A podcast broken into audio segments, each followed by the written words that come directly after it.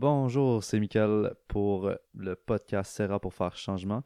Serra, c'est une entreprise qui vise à rendre les services accessibles en offrant aux gens de payer entre un prix minimum et un prix maximum. Et euh, dans le fond, avec tout l'argent qui est donné au-dessus du prix minimum, on ramasse des contributions et on arrive à payer des soins, des traitements, des services à des gens qui sont dans le besoin, référés par des organismes communautaires de la région. Donc, euh, allez voir ça sur notre site cliniquesera.ca. Aujourd'hui, on reçoit Jean-Yves Dionne, pharmacien, conférencier, professeur à l'université euh, sur les produits naturels et en fait, il nous amène une vision de la santé qui est assez intéressante selon moi de mon point de vue d'ostéopathe et qui inclut tous les aspects de l'être humain dans sa globalité, dans le sens autant l'aspect euh, sommeil, nutrition, euh, sans oublier pharmacologique, sport, et il fait un peu un wrap-up de tout ça avec euh, des informations qui pourraient être, qu'on pourrait nommer de nouvelles, qui pourraient être mises à jour par la science. Donc, il est de base un, une personne qui s'intéresse énormément à toutes les recherches scientifiques, mais qui amène littéralement un une belle compréhension de vers où ça peut nous mener, de mixer la science et les euh, produits que ça fait des milliers d'années qu'on utilise un peu partout. Donc, euh, je vous invite à écouter ce podcast. Je suis très content du résultat et à bientôt. Bonjour Jean-Yves, je suis vraiment content de te recevoir aujourd'hui en podcast. Comment vas-tu? Ça va très bien, toi, Michael? Super bien, vraiment excité. Puis, dans le fond, je commence euh, aujourd'hui mon podcast avec une question qui est, un peu hors d'ordinaire, mais j'aimerais savoir, c'est quoi ta mission, toi, en tant que, que, toi, le pharmacien, conférencier et tout? Eh boy, tu vas loin en partant. Ouais. Euh, écoute, si on met le mot mission, euh, changer le monde. Écoute, moi, j'ai pour faire ça assez simple, euh, j'ai toujours eu un gros problème avec la notion que euh, uniquement ce qui est brevetable vaut la peine. Hmm. Euh, donc, dans le monde du médical, dans le monde de la pharmacie, dans le monde de tout ce qu'on a autour de nous, s'il y a quelqu'un qui fait de l'argent, ça devient un bon produit parce que j'ai de la documentation pour le supporter, puis j'ai toute la machine commerciale. mais à côté de ça, il y a énormément de substances c'est mon domaine. Moi, je suis pharmacien, je m'intéresse à la substance thérapeutique.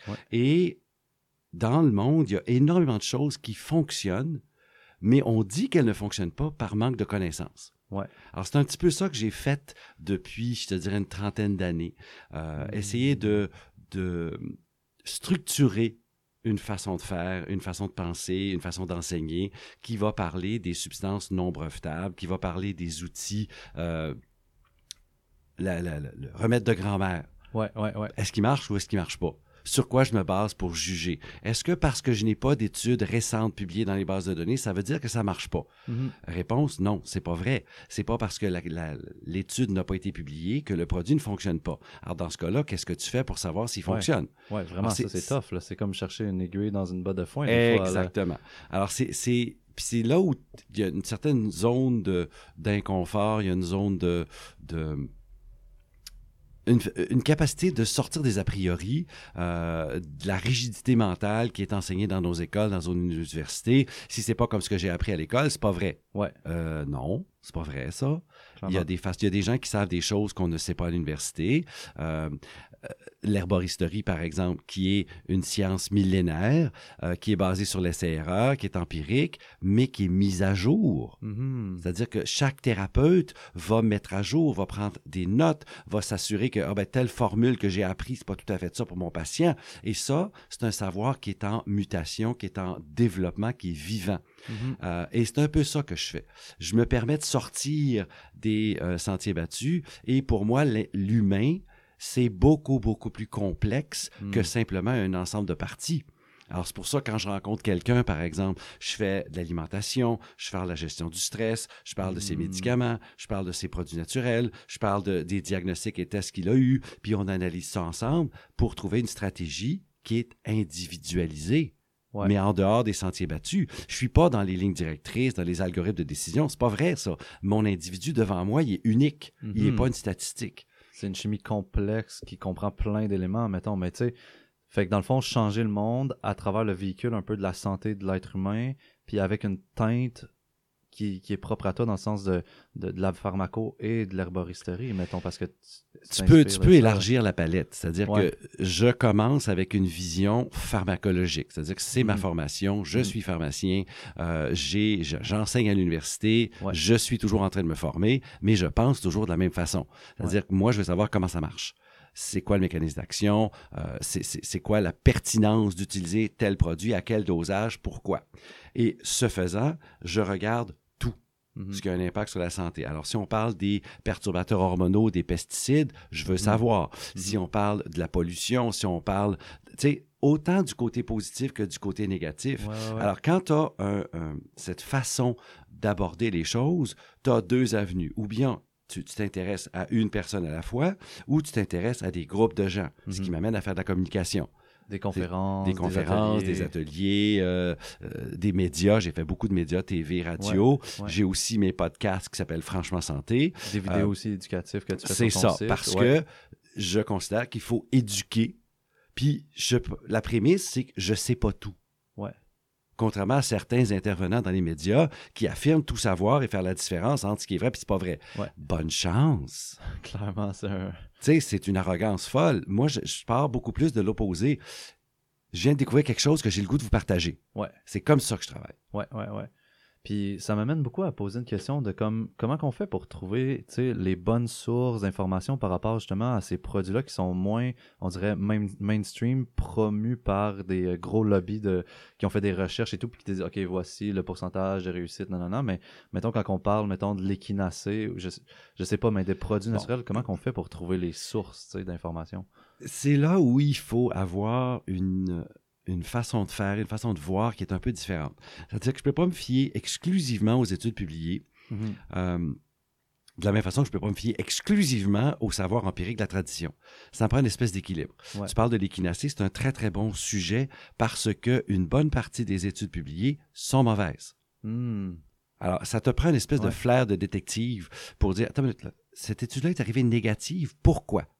Puis c'est là que tu grattes. Euh, est-ce que c'est. Puis c'est là qu'il faut savoir le langage des études cliniques. Hein, il y a toute une science de conception de l'étude elle-même qui me permet de lire l'étude puis dire Ah oui, mais là, ton groupe est pas assez fort, le dosage n'avait pas d'allure, uh-huh. ton produit n'est pas, est pas euh, euh, caractérisé correctement, blablabla. Bla, bla, bla. Alors, par exemple, il y a une étude 2005 à New England Journal of Medicine qui est négative. Ouais. OK, grosse étude, 300 personnes. Ah, oh, wow. Là, tu grattes un petit. Ouais, mais une minute, là. La dose et un tiers de la dose recommandée. Le hmm. produit est fait maison. Pourquoi? Ouais. Pourquoi? Ah, OK. Puis, tu apprends par des lectures à part que ce fameux produit-là qu'ils ont fabriqué pour l'étude, réanalysé par des gens à l'externe, ne contient pas les marqueurs. Hmm. Les marqueurs, donc les molécules qui identifient la plante. Ce qui fait que tu fais, attends, ouais, minute, donc ton étude est négative, mais elle vaut rien. Pourquoi elle est encore là? Pourquoi elle n'a pas été rétractée? OK. Ouais, ouais, ouais. OK? Les études négatives, je vais être méchant, là. Euh, un jour, je vais me faire crucifier, mais c'est pas grave. sont toujours dans les mêmes journaux. Ouais. Alors, les New England Journal of Medicine, les JAMA, puis tous les journaux associés comme les Archives, c'est les journaux dans lesquels on publie du négatif. Pourquoi? Surtout par rapport aux produits. Par, ben oui, euh, par rapport aux produits naturels. Alors, tu sais, tu regardes les grandes études négatives qu'ont fait les médias, sont dans les mêmes journaux. Pourquoi? C'est là où ça te prend cette espèce d'instinct de dire, attends une minute là, oui, mais Mm-hmm, mm-hmm. De la même façon que quelqu'un m'arrive As-tu entendu parler de telle affaire? Attends, là, je vais regarder. Puis là, je fouille. Puis j'ai une façon, euh, oui, je vais dans les bases de données orthodoxes, PubMed et autres, mais je vais aussi me promener sur Google, sur d'autres furteurs, parce que Google devient encore plus polarisant maintenant à cause de leurs algorithmes de recherche. Ils veulent trouver, ils veulent que tu trouves ce qu'eux veulent que tu trouves. Euh, alors, il faut vraiment avoir cette façon-là, puis pas avoir peur d'aller dans les livres des livres d'un certain âge. OK, ça se faisait comme ça à l'époque. Puis là, tu te fais une idée qui n'est pas toujours aussi claire que tu voudrais parce que l'information n'est pas toujours aussi claire, mais qui te permet de comprendre mm-hmm. puis d'utiliser à bon escient. Oui, oui, oui. Parce que, mettons, surtout ici au Québec, j'ai l'impression que l'herboristerie, c'est pas quelque chose que moi j'ai été en contact depuis mon jeune âge avec. Tu sais, j'ai pas l'impression que c'est quelque chose qui est comme ses racines dans notre ça peut-être ses racines dans notre culture, mais tu sais, ça a beaucoup plus de force en Europe ou quelque chose comme dans certains pays, euh, d'Europe, c'est vrai que c'est beaucoup beaucoup plus fort qu'ici. Ici, on a eu euh, un clivage qui s'est passé en Amérique. Euh, ça, c'est le thème de mon cours d'histoire que je donne à l'université. et il y a une date charnière en Amérique du Nord qui est 1910, où on a un événement qui est le dépôt d'un rapport qui s'appelle le Flexner Report, ou le rapport Flexner, qui euh, veut standardiser les écoles de médecine cet événement-là est, l'aboutissement d'une guerre qu'il y a eu au 19e siècle entre ce qu'on appelait à l'époque les médecins éclectiques, qui sont les herboristes, qui sont le savoir de grand-mère, qui sont les Premières Nations, qui sont euh, inclusifs. Mm-hmm. Au 19e siècle, aux États-Unis, il y avait des Noirs et des femmes dans ce groupe-là. Là. on est aux États-Unis, la, guerre de sécession. Et l'autre groupe, c'est American Medical Association, qui va nous donner le fameux journal JAMA, hein, dont j'ai parlé. Alors ça... Euh, ces deux clans-là s'attaquent l'un l'autre. Un est euh, populaire et inclusif, mais pas structuré. L'autre est très structuré, hmm. très scientifique, très financé. Bien entendu, c'est lui qui va gagner. Et ça, c'est le clivage qui fait que tout ce qui s'appelle remettre de grand-mère, tout ce qui s'appelle mon oncle traitait telle, telle affaire de telle façon, c'est devenu tellement folklorique qu'on a peur d'aller voir par là. Tu vas dans les pays d'Europe, pays de l'Est entre autres, ce clivage-là n'est pas, apparu. Puis à cause de la guerre, ce, savoir familial traditionnel a été renforcé. On n'avait pas ben accès au reste. C'est ça, Cuba est la même histoire. À cause du ah. blocus, ils ont développé ce savoir-là. Alors, c'est pas un savoir qui est faux, c'est un savoir qui est différent. Uh-huh, Il faut uh-huh. donc l'adapter. Et c'est ça toute la mission de quelqu'un comme moi de prendre ce discours-là et de le rendre à la saveur du jour dans un discours contemporain où tu remarqueras même dans les médias, tout doit être basé sur la science, tout doit être ah documenté. Tu fais comme, à un moment donné, là, c'est un sondage. Un sondage est fonction de la qualité du sondeur. Ouais. Puis le sondage, puis tu écouteras comment on parle, il y a une marge d'erreur, 19 mm-hmm. fois sur 20. Alors, 19 fois sur 20, c'est quoi? C'est dans notre langage en science, la fameuse valeur P, qui est la valeur du risque que ta, ta, ta, découverte soit due au hasard. Donc, 19 fois sur 20, tu as des probabilités que ce soit vrai. Mais une fois sur 20, 5% ça vient du champ gauche, tu ne l'as pas vu venir. Ah, wow, Alors, c'est ça où, à un moment donné, la science, faut la regarder pour ce qu'elle est. C'est un outil d'appréhension du monde, mais ce n'est pas le seul et ça ne doit jamais être celui qu'on prend comme étant final. La mhm. science, ça bouge, ça mhm. évolue, ça change en fonction des intérêts des chercheurs. Des, études reproductibles, c'est la minorité. Ça devrait être toujours reproductible, mais c'est la minorité. Alors, c'est tout ça qu'on fait. Puis, tu sais, j'ai l'impression que c'est un peu notre nouvelle religion, tu sais, la ben science, tu sais, tous les médias se basent sur comme, si c'est pas prouvé par la science, la science, c'est notre nouveau Dieu, puis tout, mais, tu sais, toi, si on recule dans le temps, tu as commencé, mettons, à être intéressé par ça en 1980, je pense, à l'université. Je commence un, peu avant, oui. C'est ça, OK. Fait qu'à mettons, à travers le temps, tu as vu évoluer cette, la puissance ou la force de cette nouvelle ben, religion-là. Moi, je suis de la dernière, génération des pharmaciens qui sont euh, éduqués, entre guillemets, avec la pharmacologie. C'est-à-dire que mécanisme d'action, mm-hmm. euh, autant qu'on pouvait savoir dans les années 80 et, et avant, et à la dernière année de, mon bac, on commence ce qu'on appelle le evidence-based, la, médecine factuelle ou basée sur des données probantes. Mais le défaut de ça, mm-hmm. c'est que si tu bases pas ça sur la physiologie, sur la réalité, sur le concret, ben, tu es toujours tributaire de la dernière étude. Mm-hmm. Une étude a dit blanc, l'autre a dit gris foncé, l'autre a dit gris pâle, puis la conclusion, j'ai besoin d'autres études pour juger. Mm-hmm. C'est toujours ça qu'on a en ce moment. Puis on se fait dire dans les médias que c'est coupé carré. Non, non, c'est jamais coupé carré. Si tu peux un peu comme on parlait de l'équinacée, est-ce que j'ai des mécanismes d'action? Est-ce que j'ai des molécules actives? Je sais que la plante est plus efficace que ses principes actifs.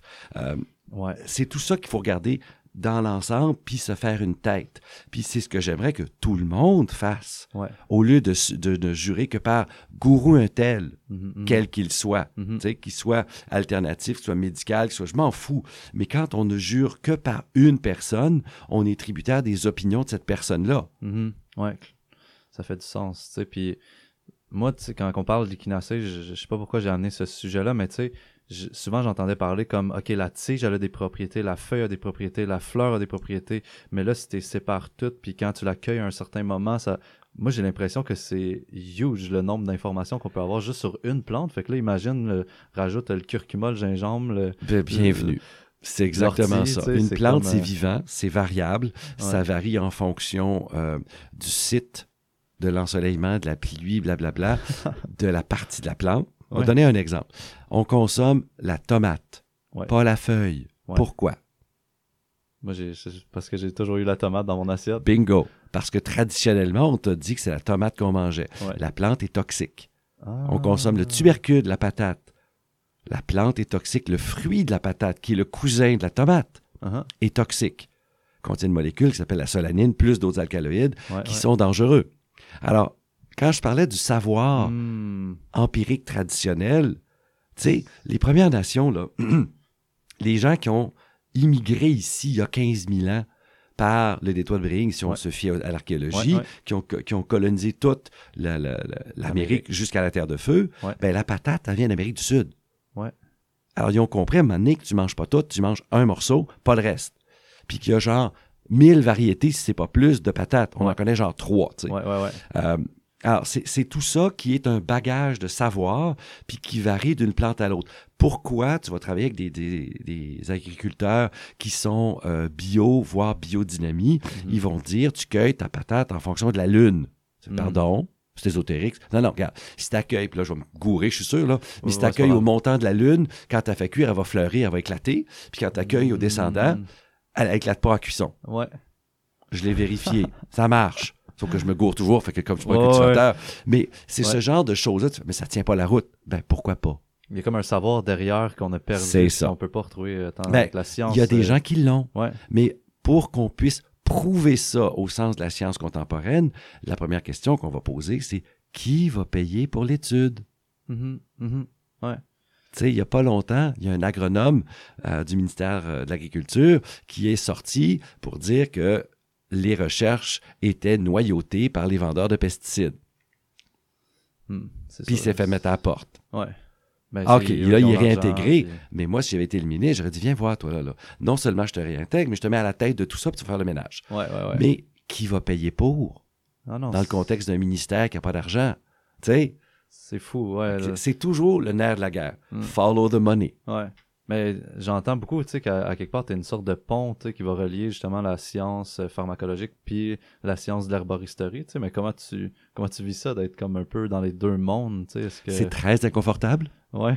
Faire des ponts, il y a un, je me souviens jamais de son nom, il y a un monsieur qui a écrit un livre qui s'appelle Building Bridges as you walk on them. Tu bâtis un pont quand tu marches dessus. Euh, c'est un peu ce que, ce que j'essaie de faire, faire des ponts entre des mondes qui veulent pas se parler. Uh-huh. Parce que moi, tu parlais de ma mission, c'est de faire en sorte qu'on trouve les meilleurs outils pour la personne et que la meilleure personne pour traiter la personne, c'est elle-même.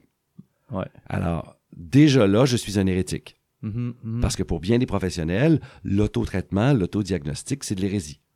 Moi, je considère que c'est la base. C'est la base. C'est maman qui prend son petit bonhomme, tu tu fais de la fièvre. c'est un diagnostic, ça.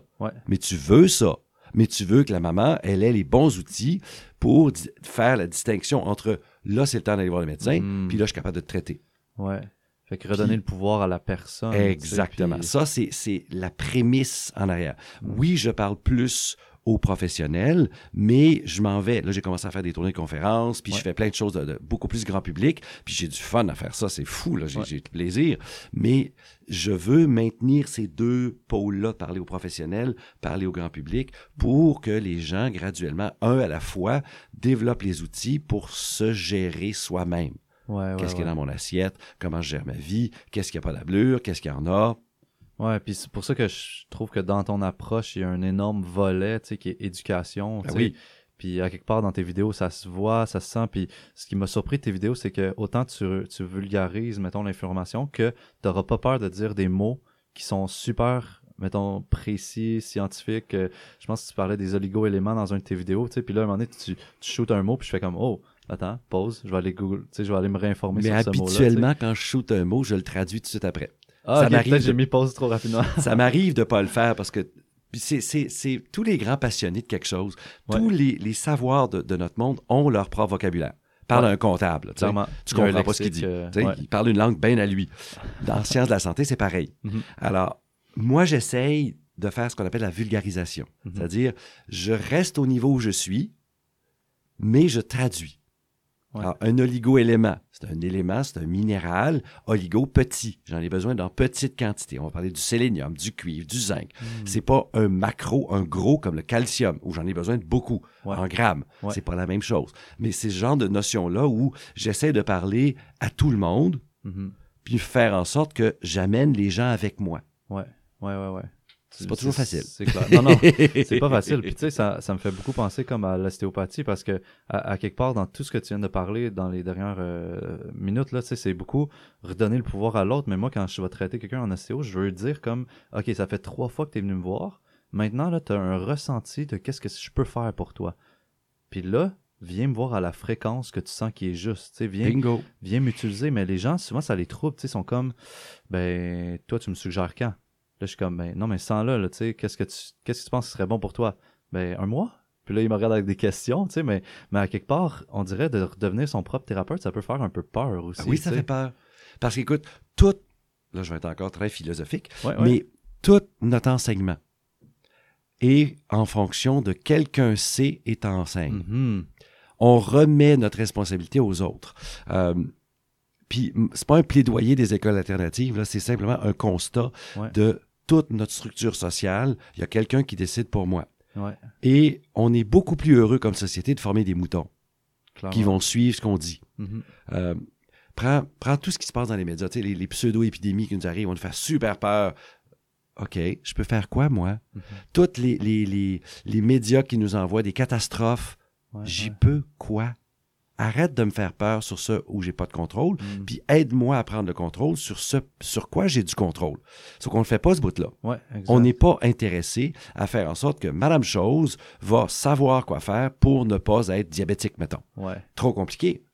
J'avoue. Pourtant, c'est simple. C'est simple, c'est ça. Cholestérol, diabète, c'est des bon, Cholestérol, euh, c'est un autre dossier. Ça, on pourrait s'en parler longtemps. mais euh, c'est un faux phénomène.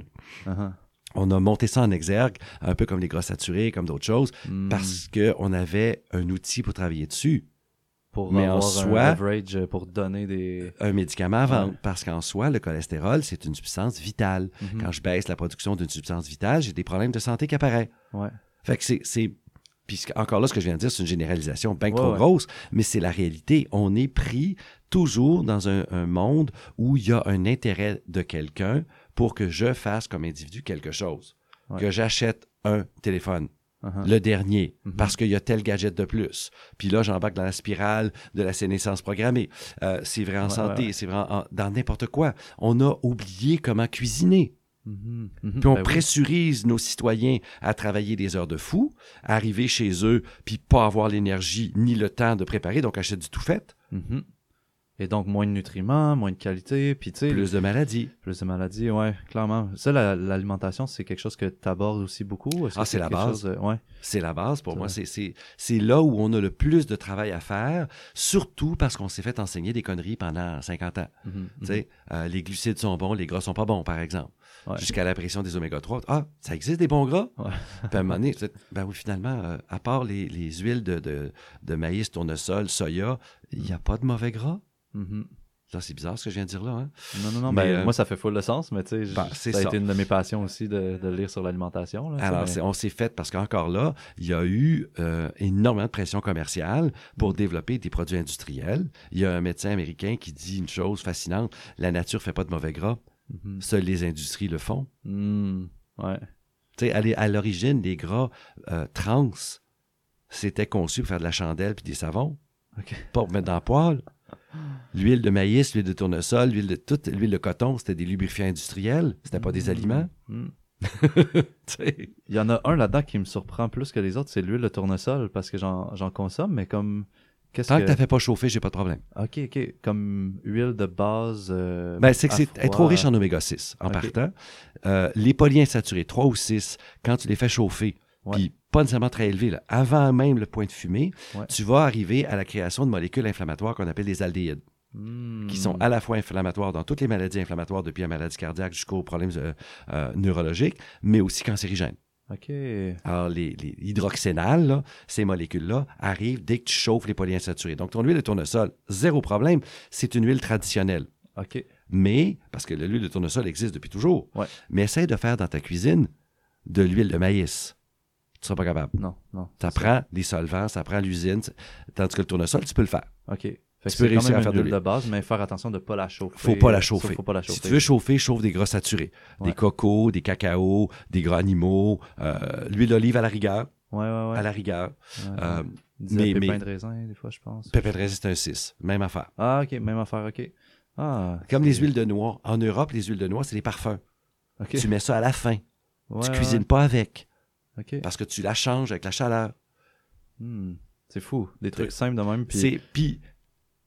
Quand on s'intéresse à la physiologie, à- aux mécanismes d'action, à la chimie, on comprend des choses que le discours de portions, calories et autres qu'on s'est fait Ouais. remplir le crâne depuis 40, 50, 60 ans, Ça ça. ça marche plus là. Ouais. Un exemple.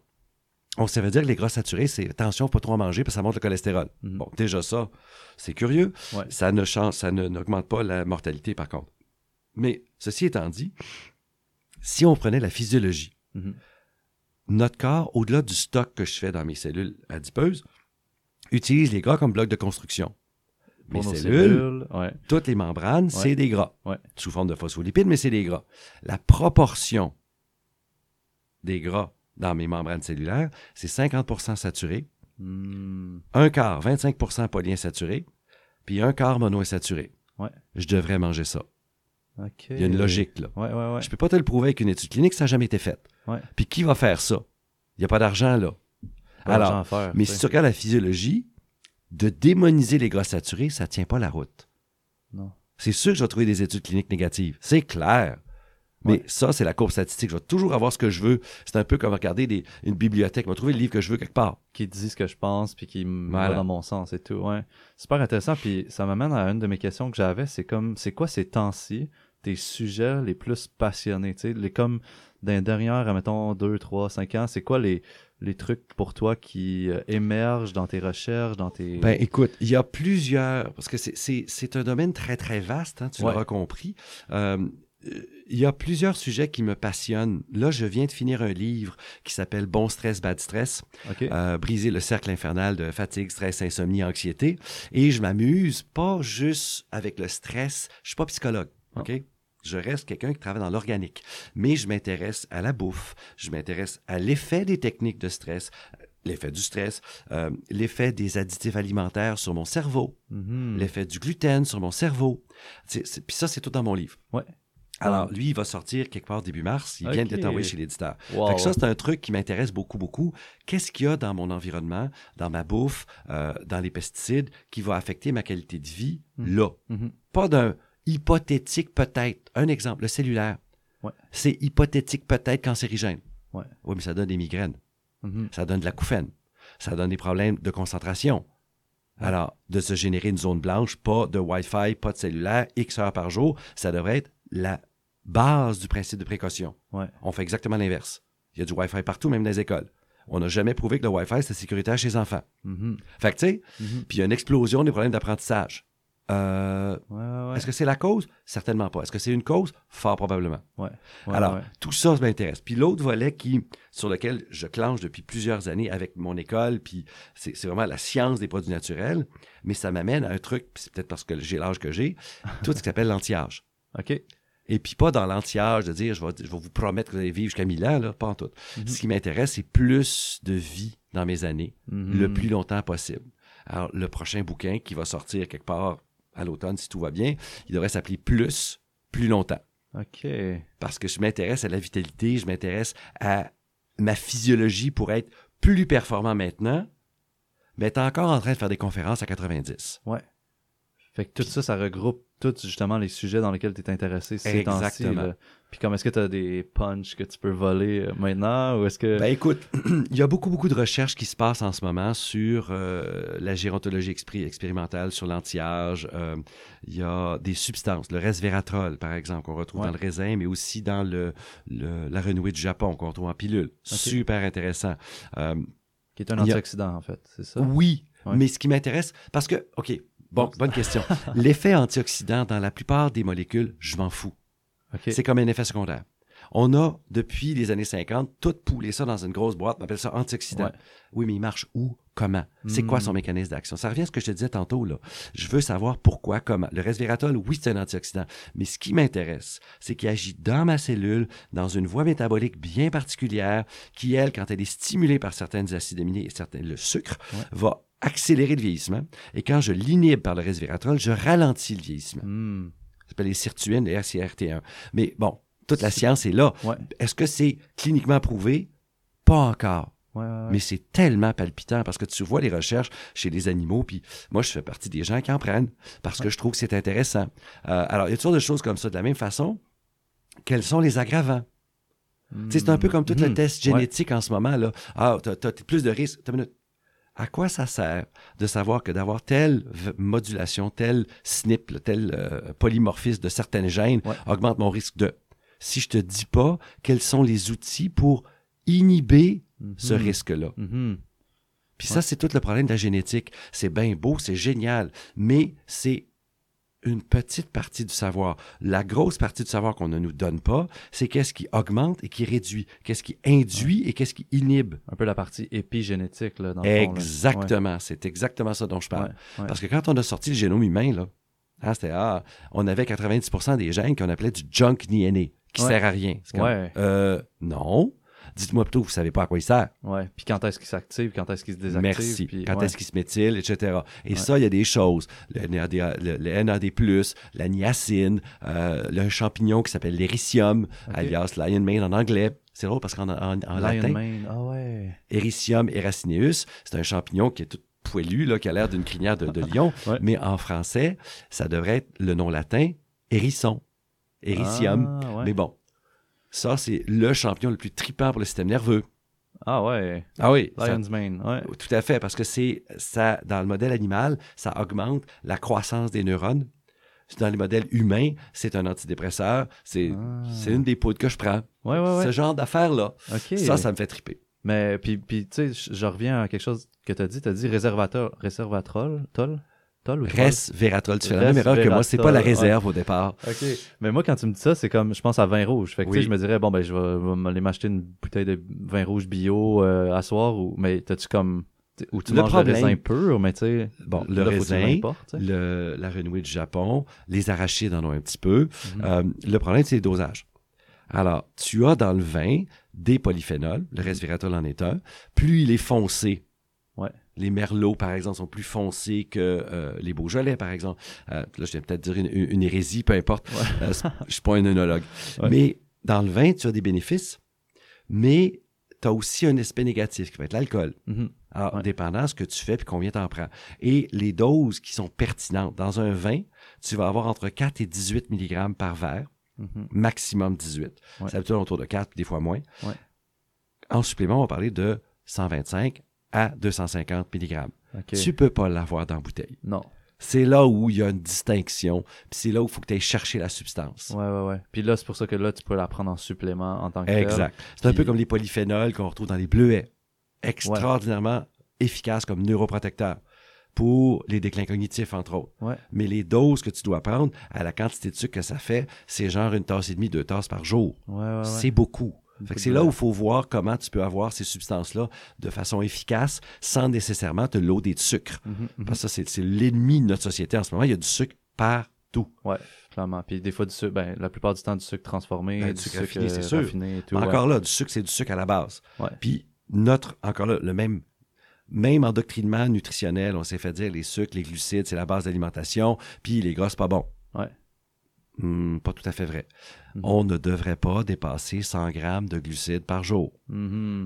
Et c'est ce que nos grands-parents mangeaient, de Faire attention glucides. pas à de sucre. ben, Ouais. Le sucre fait partie des glucides. Mais on parle des glucides nets, mais, mais l'idée, c'est que on est overloadé, on est, des- Mhm. des- inondé de glucides, euh, surtout raffinés, des farines blanches, euh, des sucres ajoutés, euh, qui sont en quantité industrielle. Le Québécois moyen mange quelque chose entre 300 et 600 grammes hmm, de sucre et de glucides raffinés par jour. Ce qui est énorme. ouais. C'est non seulement énorme, remarque que tout le monde grossit, Uh-huh. tout le monde a une bédaine et tout le monde devient diabétique. Ouais. Clairement, puis tu sais, je sais pas si tu voulais aller là, mais tu sais, par rapport au jeûne, qu'est-ce que, est-ce que toi, t'as as fait des recherches là-dessus Oui, j'ai même fait une, une présentation à l'Université de Montréal sur le jeûne. Ah ouais, ok, j'ai pas vu ça dans mes recherches sur toi. Parce que c'est quand même Le assez- jeûne, c'est un outil fascinant euh, qui n'est pas pour tout le monde, qui n'est pas dangereux, mais il faut être prêt à le faire. Ouais. Euh, moi, j'ai essayé, puis je ne suis pas une mentalité à faire ça. Ouais. Je suis quelqu'un qui brûle la chandelle à deux bouts, puis je suis pas heureux à ne pas manger. Mais ceci étant dit, Ouais.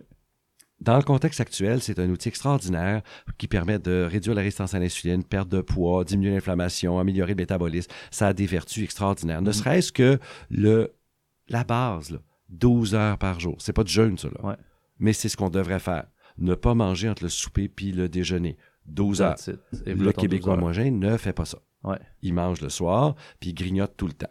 Clairement. Juste enlever ça. Ça va être déjà extraordinaire. Ouais. Ça, moi, c'est ça que je fais. Ouais. Mais 16 heures, tu sautes un repas, le déjeuner ou le souper. Jeûne intermittent. C'est le jeûne intermittent, c'est le début. Mais si tu lis euh, Jason Fung, pour lui, c'est pas, pas ça. Le jeûne intermittent, c'est 24-36. OK. Mais encore là, c'est une façon de faire. Puis historiquement, là, les Québécois, là, la Nouvelle-France, ils vivaient de même. Ils, a- ils grignotaient pas, ces gens-là, il n'y avait pas le temps, Mhm. puis il n'y avait pas les ressources, puis les affaires faites d'avance, il n'y en avait pas. Ouais. Alors, et l'hiver était très dur, donc du jeûne l'hiver, il y en avait. Tu regardes en Europe, dans toutes les cultures, il y avait du jeûne. Dans toutes les religions, il y a un jeûne ouais. rituel quelque part. Ouais. Fait qu'il y a quelque chose, là. Ton corps n'est pas fait pour manger six fois par jour, 365 jours par année. C'est pas vrai, ça. On s'est fait dire que c'est ça. Mais c'est pas vrai. Ton Mm. corps a besoin d'être en mode repos. Super. Génial. Puis, je saute de, du coq à. Qu'est-ce que tu penses des huiles essentielles?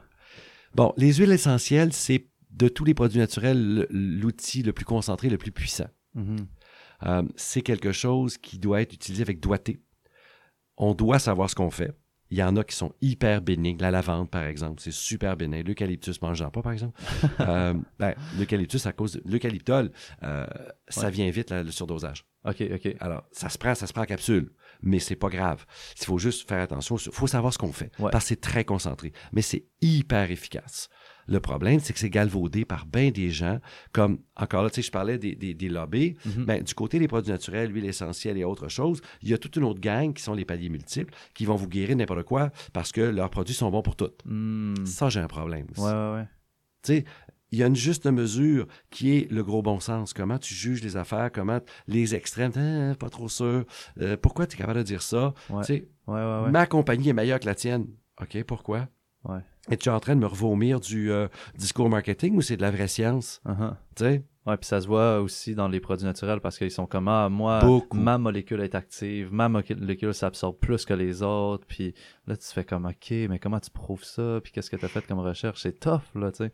Oui, puis euh, juste ma compagnie fait de la recherche aussi, ça je l'ai entendu. Ben ouais. Ils en font toutes. ouais, ouais. Pas toujours de la bonne, mais ils en font toutes. Mm. C'est un, un des, des- des- un truc que je fais sporadiquement. Moi, je siège sur un comité d'évaluation d'études cliniques. Puis, si tu savais les horreurs qu'ils me présentent des fois, oh c'est comme, c'est pas une étude, ça, là. là. Ça, ça s'appelle un, un sondage marketing. C'est pas Ouais. une étude. Ouais, ouais, ouais. Mais tu vois très bien comment ça a été écrit, que si on avait approuvé cette affaire-là, eux seraient partis en courant en disant que nos produits font tout. Ben oui. C'est pas ça, une étude clinique, là. Ouais. Mais ils vont quand même l'utiliser probablement, tu sais, puis juste dire, ils vont juste pas mentionner ah, ça pas été accepté par Oui, ben, c'est qu'il faut, faut qu'ils aient publié quelque part leur étude. Ah ouais, c'est ça. Mais, mais non, ils peuvent faire ça, puis il y en a qui le font. Là. Tu sais, euh, euh, tant de gens utilisent mon produit pour telle affaire. Ouais. Ouais. Est-ce qu'il marche? Mhm. Je sais pas. Ouais, c'est ça. Puis justement, tu sais, comme les produits naturels, toi, est-ce que tu vois beaucoup ça comme à titre préventif ou comme à titre curatif? Tu sais, mettons, les... c'est- ça peut être une grosse question. C'est une question ou- philosophique. Au départ, on va placer dans la, la, la grande échelle des choses, là, les produits naturels, les thérapies naturelles sont pour ce qu'on va appeler les maladies fonctionnelles. Hmm, Ça fonctionne encore, c'est pas brisé, ça fonctionne pas bien, on va aider d'ajuster. Ouais, ouais, ouais. Les maladies lésionnelles. Tu as un bras de cassé. Tu l'as fait, l'ulcère d'estomac. Ça, c'est le temps d'aller voir le docteur. Ouais, ouais, OK? ouais, ça, c'est plus le monde du médicament.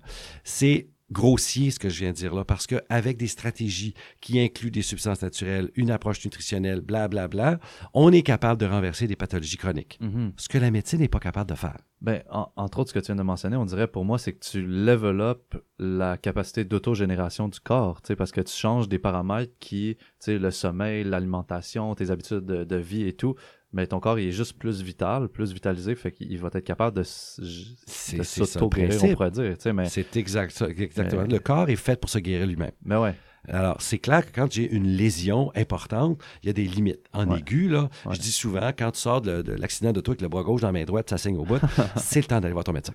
Ah ouais. Euh, mais il y a bien des maladies chroniques où la médecine actuelle ne fait que gérer la maladie.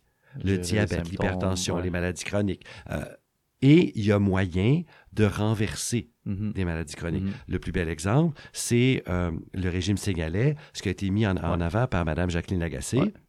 avec son livre Comment j'ai vaincu la douleur et l'inflammation par l'alimentation. Ouais. Alors, ça se fait.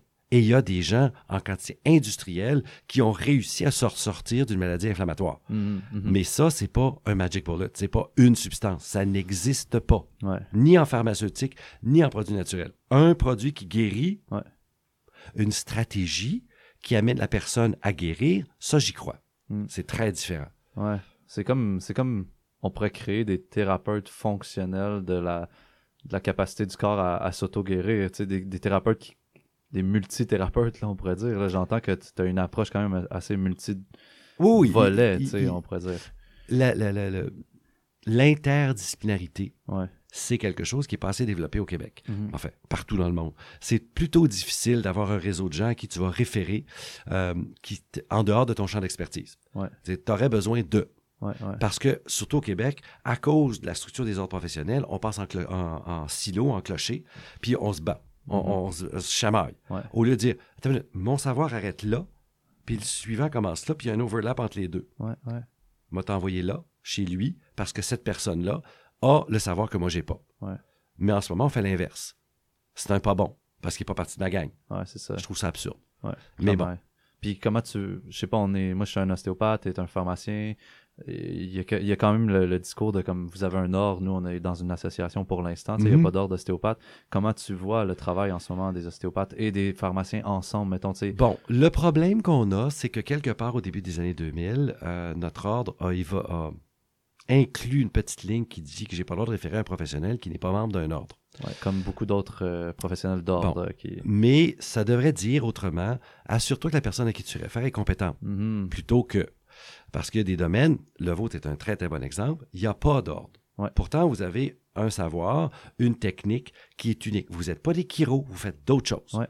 Alors, il y aurait une logique de dire j'ai un patient qui a un problème de tension, de, de posture, de, des choses qui vont répondre à votre travail. Ouais. Ben, va voir Michael. Ouais, ouais. Le problème, c'est qu'officiellement, je ne suis pas supposé le faire. Mhm. On tombe encore dans une zone grise. Ouais. Tu sais? Ouais, ouais, clairement. Fait qu'il y a ce, ce concept-là, ouais. J'avais envie de te demander, comme, c'est, y a-tu des fausses informations par rapport aux produits naturels qui circulent, qui te, qui- que tu confrontes à chaque jour, tu sais, ou que tu rencontres souvent, tu sais, que, que tu aurais envie de partager maintenant? Ou... On a- Ben, il nous reste tu 5 heures devant nous, là. Ouais, ce- c'est ça. Euh, il y en a plusieurs. Euh, je te dirais la première, c'est celle que je re- rencontre le plus souvent chez mes confrères et consoeurs. C'est c'est pas prouvé, donc c'est pas bon. Mhm. Les produits naturels sont dangereux. Tout le discours qu'on entend d'une certaine caste de monde qu'on trouve dans les médias puis dans certains groupes professionnels qui veulent dénigrer tout ça. Pourtant, les pharmaciens, on vend des produits naturels. Fait qu'il y a un petit problème quelque part. Ouais, Euh, ouais. que la science soit pas aboutie, complète, tout à fait d'accord. Mais moi, je considère que le rôle du pharmacien, c'est d'être l'expert de la substance thérapeutique, Mhm. au sens le plus large et le plus noble possible. C'est pas exclusivement ce qui est au laboratoire dans une petite bou- bouteille en plastique. Ouais. Hein? C'est plus large que ça. Mais on n'est pas formé comme ça. On Ouais. est formé avec une vision très, très, très, très limitée des choses, puis on se fait inculquer pendant les quatre ans d'université que si c'est pas si c'est pas dans ton domaine, c'est du charlatan. Mhm. Bon. Ça, ça mérite au plus haut point. Ouais. Parce que c'est pas vrai. Mhm. Sais, Il y a des plantes, il y a des nutriments, le coenzyme Q10, les oméga 3, il y a de la controverse. C'est clair, il y aura toujours de la controverse. Mais il y a une façon de comprendre puis de le recommander de façon intelligente. Mhm. Il y a des tests que je pourrais recommander qui me permettraient de suivre l'évolution. Euh, et ça, mais l'opposé mérite autant. Ah, il n'y a pas d'effet secondaire. Ouais. Ah, c'est pas dangereux, c'est naturel. Euh, tous les médicaments sont toxiques. Mhm. C'est des généralisations outrance qui n'ont pas lieu d'être. Ouais.